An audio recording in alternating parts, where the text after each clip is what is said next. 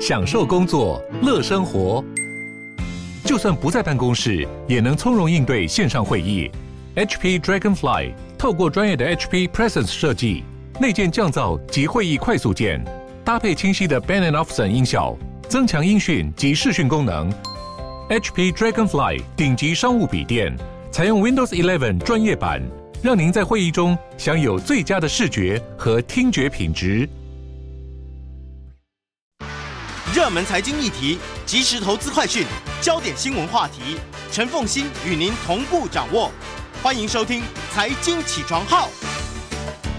Hello，各位听众，大家早！欢迎大家来到九八新闻台《财经起床号》节目现场，我是陈凤馨。经济学不悬，好，我们来回到经济课题啊。那么今天呢，在我们现场的台大经济系专任副教授冯柏翰冯老师，他带来一个非常有趣的实验哦。这个实验是跟 NASA 合作的，然后因为 NASA 有一有很大的需求要创新，因为所有的太空探索它必须要有新的创新的概念才有可能突破，哈，所以它常常是对外征求创新实验。可是呢，哈佛大学就要从它征求的过程当中，然后希望能够得到一些。启发，让我们知道说企业到底要如何创新，这条路才是对的。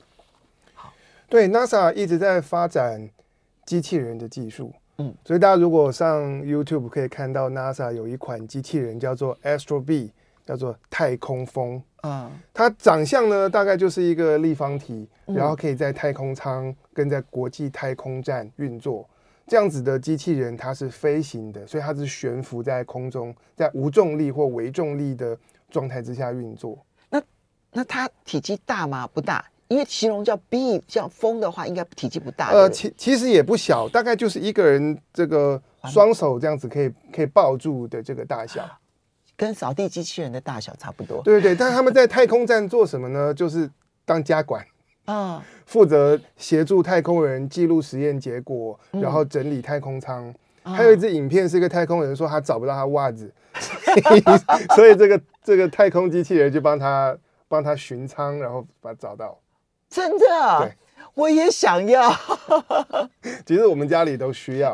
对，但是这样子的这个太空机器人呢，一直到二零一八年以前，它就是一个立方体，然后是没有手臂的。嗯，那 NASA 在规划说怎么帮这个机器人继续的改良，做出这个手臂。嗯，于是他们就办了一个国际的机器人竞赛，嗯，跟澳洲的一个网络公司叫做 Freelancer.com 合作，在那上面。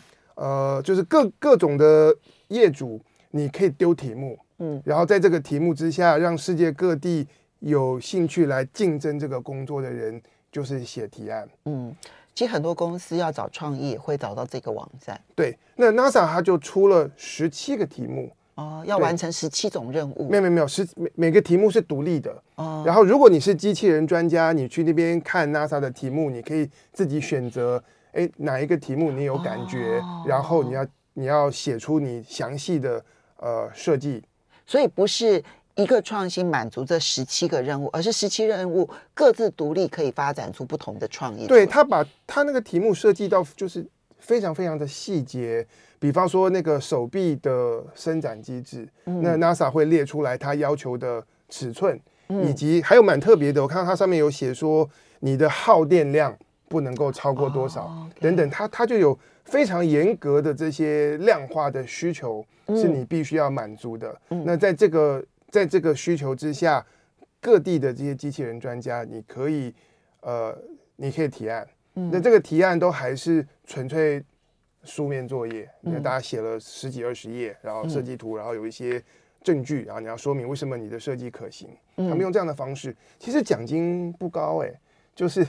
几百块美金这样子，嗯，大家真的是那个荣誉，而且还有包括了，如果我得奖，其实嗯，意味着我拿这样子的构想去商业化的可能性会。他们有承诺，就是你参赛你就有资格，最后东西是获选的，就真的被 NASA 拿去用。啊、然后参赛的第一名，他保证他一定 NASA 帮你执行出来，带上太空。嗯，但是这样的方式，所以他们其实就吸引了几百个人来、嗯、来参赛。嗯。那哈佛大学看到 NASA 办这个比赛，他们有兴趣的是另外一个课题，因为你办比赛，你会需要有评审来说谁做的比较好。嗯，哈佛有兴趣的是从管理的角度出发，不同背景的评审，他们来评估这一些各地参赛者的作品，他们是用什么标准？有道理耶，我们大家通常都会专注在来参赛的作品，对，但很少人去关注说，那评审怎么挑？所以其实评审非常重要。是啊，是啊，对对，因为评审他可以看重设计的创新、嗯，实用性或者是可行性等等的。嗯，那所以哈佛他就跟 NASA 合作，开始设计这个实验。设计评审，太对，设计评审，他们同样是上那个 freelancer 的网站，说我们要为 NASA 的比赛征求评审，结果一万八千人报名。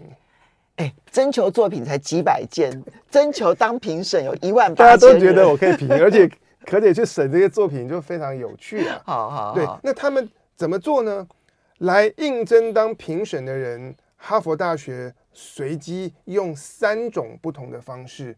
来决定，来来产生这个评选的人。嗯，我先跟大家讲，最后他们选出了五百多位的评审。嗯，然后这五百多最后里面只有三百多位是真的去完成他评审的工作。嗯，因为评审其实很累啊，你就你每个评审分到两个题目，然后每个题目他会给你看五个参赛作品，所以加起来是几百页的文件，你需要看完，而且酬劳只有二十五美金。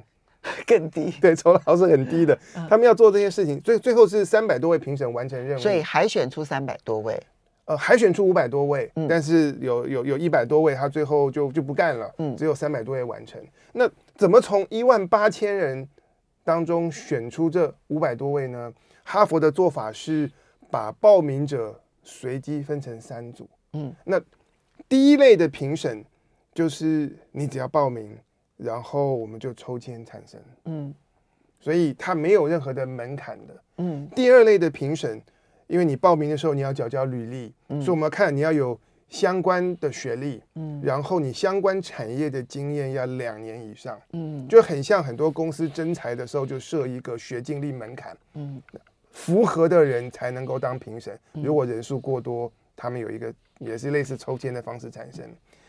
第三类的评审呢，就大家来报名的时候，你还要考试，嗯，他们就出了一份题目，是测验你在机器人这个领域里面的专业知识，嗯，那你考试你的分数要够高，基本基本上那个题目都很基本，就是你懂就会对，嗯，那要是那个满分的人才有资格当评审。我们可以讲第三类比第二类更严格一点吗？呃，可以说第三类比第二类更严格，对，嗯、因为一个一个是看考试，一个完全是看你履历，然后履历大家有没有谎报，我我也不知道。OK，所以，嗯、呃，随机随机的部分随机分成三类，不是不是按照他们的学经历来分哦，就是随机分成三类。第一类可能六千多人里头就用抽签的。第二类六千人里头去挑学经历至少要一定门槛的，对。然后第三类也是从六千多人去挑学经历特别严格，要超出就考试最好的这一批人，对。所以第一类没有条件，第三类最专家。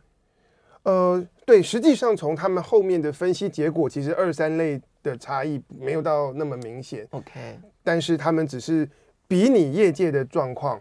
有的人公司真才是用考试的，有的人纯粹看履历。他比你业界的方式来设计，用三种的模式产出评审。他们实际上呃，觉这个挑选评审的机制其实非常非常的复杂。我刚才讲的只是一个大方向的概念。就这样这样子情况之下，最后那三百多位有实际下去参与评选工作的这些人呢，他们大致是三分之一、三分之一、三分之一。嗯嗯，对，三种类别呃。各占三分之一。好，那现在呢，就是呢，等于是每一每一组都有一百多位评审，然后去评了几百件的作品。对，那在评审的这个好，所以哈佛在乎的是那个评审的过程，不同背景的评审，他们可能挑选出来的作品会不会有差异？然后有差异的原因是什么？这个评审的过程当中，他们所重视的点。有哪一些不同，而这些不同最终会产生多么差异性大的一些结果，对不对？对对。好，所以我们要稍微休息一下，等一下回来哈，你知道，我就觉得这个题目有趣就在这边，创新很重要，但是挑选创新的过程如果错了，会不会我们永远没办法找到那个真正的创新？休息一下。马上回来节目现场，欢迎大家回到九八新闻台财经起床号节目现场，我是陈凤欣。在我们现场的是台大经济系专任副教授冯柏翰冯老师。每呃每一个月一次的经济学不悬，然后冯老师都带来最新的研究报告，然后带来的一些这个经济啦、商业的商管的一些理念啊。不在此之前呢，我们在这边呢要提醒大家，就是爱心第二村文教基金会，它是由前监察院长王建煊王院长呢所。创立的，那么长期的投资在投入在花莲还有台东这些经济弱势跟学习落后的一些国中小学，帮他们课后辅导，还有学习辅助教学。其实那个长期陪伴效果非常的好。可是因为疫情严峻之后呢，运作的经费就开始严重不足了。所以呢，要呼吁我们的听友、我们的观众，如果你有能力的话，那么就用小额捐款的方式来支持爱基会啊，爱心的爱，基础的基，爱基会。那捐款的内容可以到爱基会的网站里头呢来查询。好，我们再来继续的来谈 NASA 的大型实验啊。好，分成三组不同的背景的评审，然后去评审 NASA 所征求的这一些设计。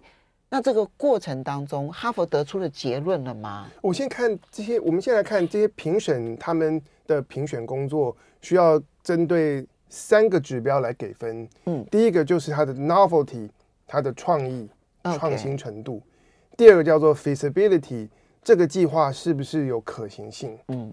然后第三个呢，就是整体的品质，嗯，所以它可能是综合了创意、综合了可行性以及各种的面向，你给一个总分，嗯，他们评审要做给这三个分数，然后此外还要写一个文字的评语，OK，对，所以哈佛的研究就是来看不同背景的评审他们如何给分，然后同时透过文字探勘来解读他们的评语里面到底在表达些什么事情。哦，所以他们会把评审的评语当中拿去做 AI 研究，去了解说他们可能更重视哪些面向，是不是？对，就是它里面有没有出现什么样的关键字啊之类的。嗯。那整体结果呢？第一个发现是，越是相关领域的专家，他给分越严格。啊，这个大家不意外。然后第二点呢，发现是。相关领域的专家，他们就更加的重视可行性。哦，在创意跟可行性，我们可以，因为它最后有一个总分，嗯，然后我们 NASA 并没有指定说你的总分是要什么百分之三十看创意啊什么没有，哦，总分就是总分，就是你整体的评价。那前面他要问你对创意跟可行性的看法，结果他们从这个评分数。的这个数据分析，发现越是相关领域的专家，他的总分跟他的越是依依依照那个可行性的高低来给分。然后当这个题目难度越大，因为它很复杂，它要综合好几种不同的专业的时候，他们对可行性，他他们对要求的要求就更高。这就是专家的功能啊，看他最后能不能够做得出来呀。对，在在他们的论文里面，就是怎么讲，很客观的来记录这样子的结果。可是这作者呢，在完成论文之后，他们又从这里引申出一些值得大家思考的管理课题。嗯，也就是如果假设 NASA 它就是一个把它当成是一个组织或者一个企业，那他们要。做创新的研发，其实需要由专家来帮他们评选什么样的 idea、什么样的案子应该投资执行下去。嗯，在这样的过程中，如果你找的这个专家他非常高比例重视可行性，可能他们最后会支持的案子都是属于改良型的。哦，你这样子会让我立刻想到日本式的创新。因为日本式的创新确实都是由他们大的财团里头来决定他们要往哪一个方向去创新。早年他们很多突破式创新，就是因为他们的创办人很突破，然后比较不在乎可行性，以创意来指引可行性啊。可是到现在，他们就是可行性比创意更重要。所以都是属于改良式创新，这个让他们的经济发展其实受到了很大的限制。对，有的文献其实就是把创新分成两类，一类叫做改良性的创新，嗯、一类叫做突破性的创新。它就有一点天马行空，嗯、甚至有些人称突破性的创新叫做 moonshot，嗯，就是射月亮，射月亮，对对对。然后多数的时候你射不到，对、嗯、，OK，所以。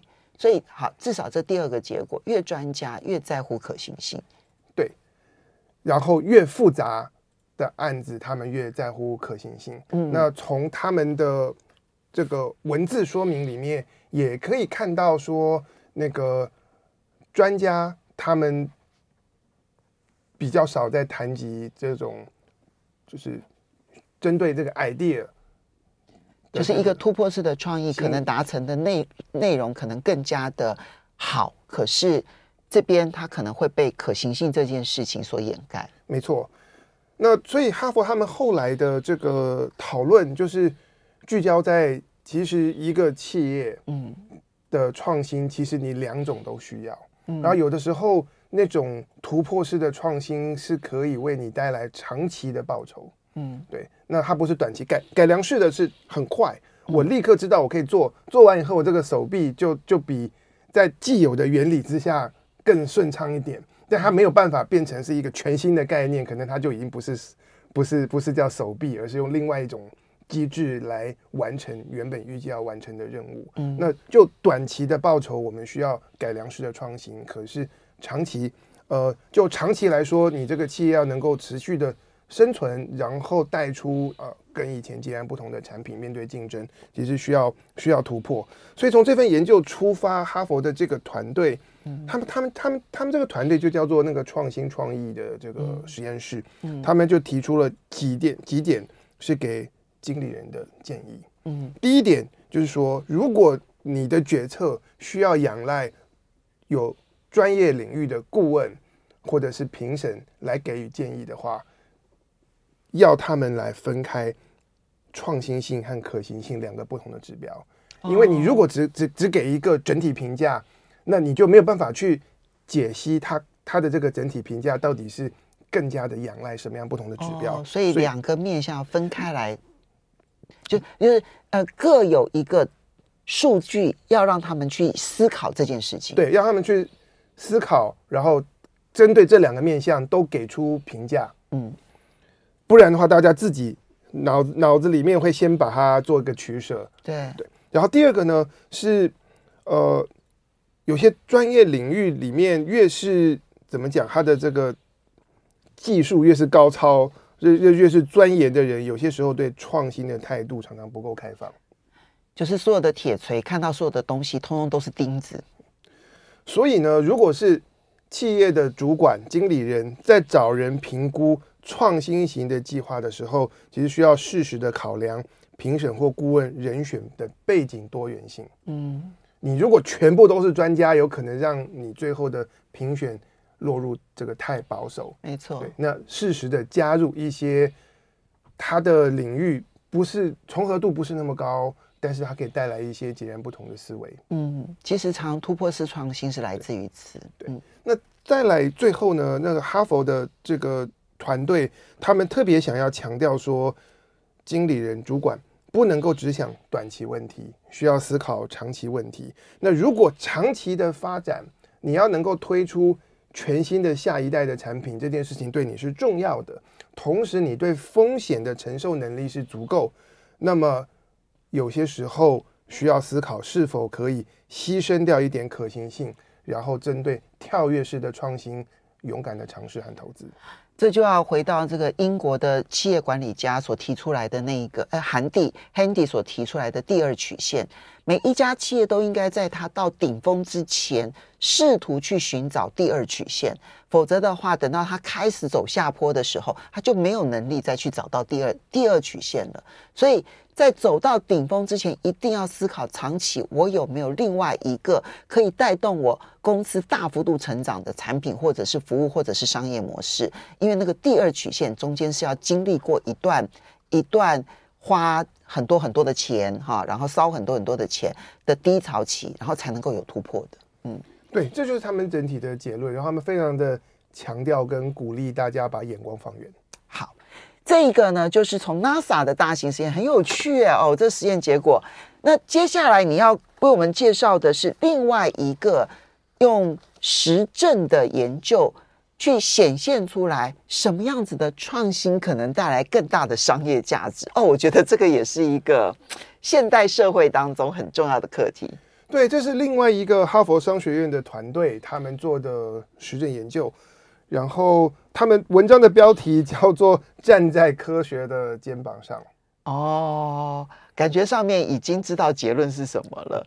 以科学为本就对。以科学为本，他们所以他们研究的是专利的价值。嗯，他们锁定一九八零年到二零零九年这三十年当中，嗯，美国的上市公司，然后他们收集。你是一九八零到二零二零零九，二零零九，OK 啊。三十年，然后他们的研究对象是美国的上市公司，然后这些公司他们创造出一百二十万个专利。嗯，我猜专利数可能不止这么少，但是他们的资料库里面收集到，因为他们他们他们的资料要结合到其他的变数，嗯，他们有一百二十个一百二十万一百二十万个专利。嗯，然后他们来看这些上市公司每次有一个新的专利申请通过之后。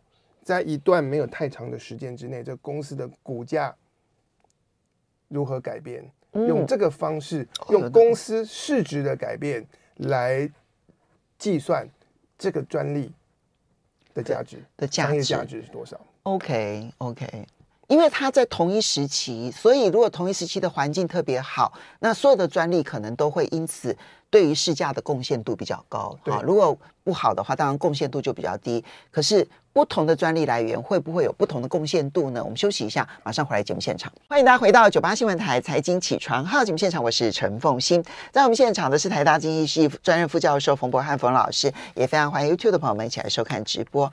好，三十年研究下来，就可以评估专利的背后来源不同，可能带给公司的价值也不同。对，大家填专利申请的时候，其实你的报告要写，有有的时候你会需要引述。我是引用了哪一篇新的科学发现的论文的东西，或者是我有引用别人的专利，嗯，等等。所以他们根据这个引用，就是这个专利申请的文件里面的这个引用，来建立一个指标，叫做这个专利的科学密集度。OK，如果这个专利它有引用到任何在学术期刊上面的论文，嗯，那它就列为是科学最密集，嗯。第二种呢，是你没有引用到任何学术论文，但是你引用到的专，你引用别人的专利，嗯，他有引用到学术论文，哦，这是间接引用，这是间接的这个科学密集，嗯，那当然第三种就是你没有你你所引用的对象没有任何东西是跟学术论文有关的，可能是改良式的，可能都是大部分都是属于这一类，呃，是不是跟改良到？对，这可能有一点间接的关系。他们，嗯、但他们的研究发现呢，就是跟这些没有引用到学术发现的专利相比，这个科学密集度最高的这些专利，他们的平均价值高出百分之二十六。哦，这真的是有意义的差别了。对对对，我我先跟大家讲一下，他们这个估出来的专利价值大概是落在几百万美金到到一两千万美金这个范围。差很多，对，就是一家一家上市公司，它那个申请一个专利通过以后，在一个很短的时间内，它的股价的波动折算回来，它的市值会增加几百万到到到一两千万美金这个范围。嗯，而这当中那些科学密集度最高，就是有直接引用学术论文的专利，平均来说，它们的价值高出了百分之二十六。嗯，但是呢，这个高报酬。也对应到一件事情，叫做高风险。嗯，就是高度依赖新的科学发现所发展出来的这些专利，它们的价值的分布是很悬殊的。好的非常好，而且比那些没有引用学术的东西要好很多。嗯，但是也有一堆是扑街的，最后没什么价值。所以平均百分之二十六，但是分布非常广，意味着如果成功的话，那比一般的这个专利那个带来的创新带来的价值更是高，可能百分之五十甚至于翻倍了。对对对，哦，所以他们的结论是说，如果你想要追求的是那个真正很突破性的这些发明啊，这样的专利，那他鼓励。企业以及你的 R&D 的团队，嗯，需要看一看学术论文，然后从最新的这些科学发现当中来找灵感也好，来找方向也好，嗯，对，有道理。然后他们文章里面很有趣，他们还做了一个个案研究，然后比较两家公司，可口可乐跟另外一家医疗医疗器材的这个上市公司叫做麦克森，嗯，McKesson，嗯。你说一个一个是饮料，然后一个是医疗器材，这怎么比啊？这怎么比呢？因为他们都有那种类似像旋转木马那样子圆环形的储存的设备，他们需要建立自己的自动分货系统。嗯，哦，所以我心想说，可口可乐要怎么去引用学术期刊的科学研究？哎，对我，我我只想到它的产品，没有想到它在。从一开始，然后到生产过程到出货，可能有很多环节是可以。就是他们他们的生产线，其中一个环节是是要有他们储存他们做好的这个产品，以及这个要要要要要出订单的时候自动分货。嗯、那这两家公司都是他们的系统都是自己研发的，嗯，然后都有相关的专利。那在呃这篇文章里面，他就比较了。可口可乐发展自动分货系统的这个专利是没有引述任何的科学研究。OK，对。那麦克森医疗器材公司它的这个专利引述了十五篇论文。哇，嗯，很认真呢。当然这是一个个案，但是他说从这一个 case 来说，因为这是同样类型在同样类型领域里面的这个发明。嗯，对，所以我们可以比较，虽然我们公司不一样，可是都是都是那个分货系统。那这个麦克森的这个专利的价值就高得多。可是它是用市值的变化来评估它的专利价值。对，那它的个案研究里头有去深入的去了解，说实际的效率也是差这么多吗？实际效率没有，他没有做这个个案，他只有做市值的差距。对，因为他从这个方法出来就是一百二十。一百二十二十万个专利，就是已经是一个庞大的数据，他们就从这个方向来切入。不过这个比拟呢，我就会比较有疑问，因为呢，他们在不同的产业，可口可乐在一般消费零售嘛，对不对？然后麦克森他是在生技，如果他们研究的期间刚好是生技股的股价特别表现要比一般零售好的时期的话，可能会误读了它的专利贡献度。哦这个部分他们的这个计量方法有有做消有考虑到，所以他们有考虑到几个变数。他们的比较呢，都会是拿同一年嗯。的专利来比，嗯，然后会是同样类别，不是公司的产业相同，而是你的你你的专利你在申请的时候，它会分成不同的 classes，不同的类别，同样类别同一年来做比较，然后它。它所衡量那个股价变化的那个窗口，它不会开太长，开太长你就会有很多，如果是开未来一个月，你就有很多不同的讯息进来，它就是一个短期，然后等于是说，哎，公司申请到某一个专利，这个讯息发布了，嗯，然后之后接下来立即对股价带来什么影响？OK，好，不过无论如何，这个研究其实给我觉得给台湾的启发是特别大的，因为台湾是改良式的创新是特别多的。但是突破式创新，你说引领时代的创新，我觉得我们的企图心相对来讲没有那么的高，可能也就会对于我们对于整个公司的未来前景的贡献，其实就会变得比较少。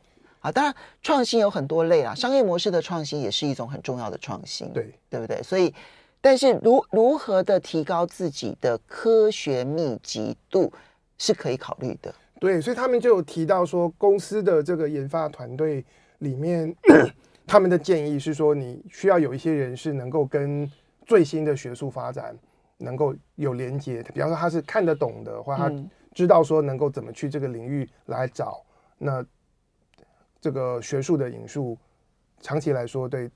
可以可以产生这个蛮大的价值的。嗯，我们嗯节目呢，这个不定期会邀请的这个专家林玉忠林教授，他就跟我讲说，他每一个礼拜大概要看两篇最新的国际学术期刊的报告。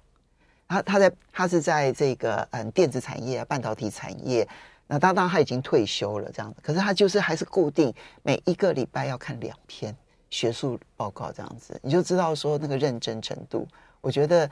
对台湾的贡献真的是非常，我觉得很重要。因为如果，即便你不是直接拿它去用，我觉得带来很多新的这个思考、司法新的触发，我觉得很重要。嗯，其实今天啊，这个冯老师呢准备了四个题目，但是我们大家我们两个都觉得说，其实谈两个题目，谈好好的谈呢，应该就时间差不多。果然是哦，哎，接下来。大家可以期待，因为老师其实还准备了，包括了就是为什么在好莱坞的电视剧当中，其实编辑是最大的，编剧编剧是最大，编剧是最大的。然后串流平台的未来，未来是广告的议题，以后我们有机会一定会跟大家来分享。要非常谢谢冯博翰冯老师啊，谢谢大家的收听收看喽，拜拜，拜拜。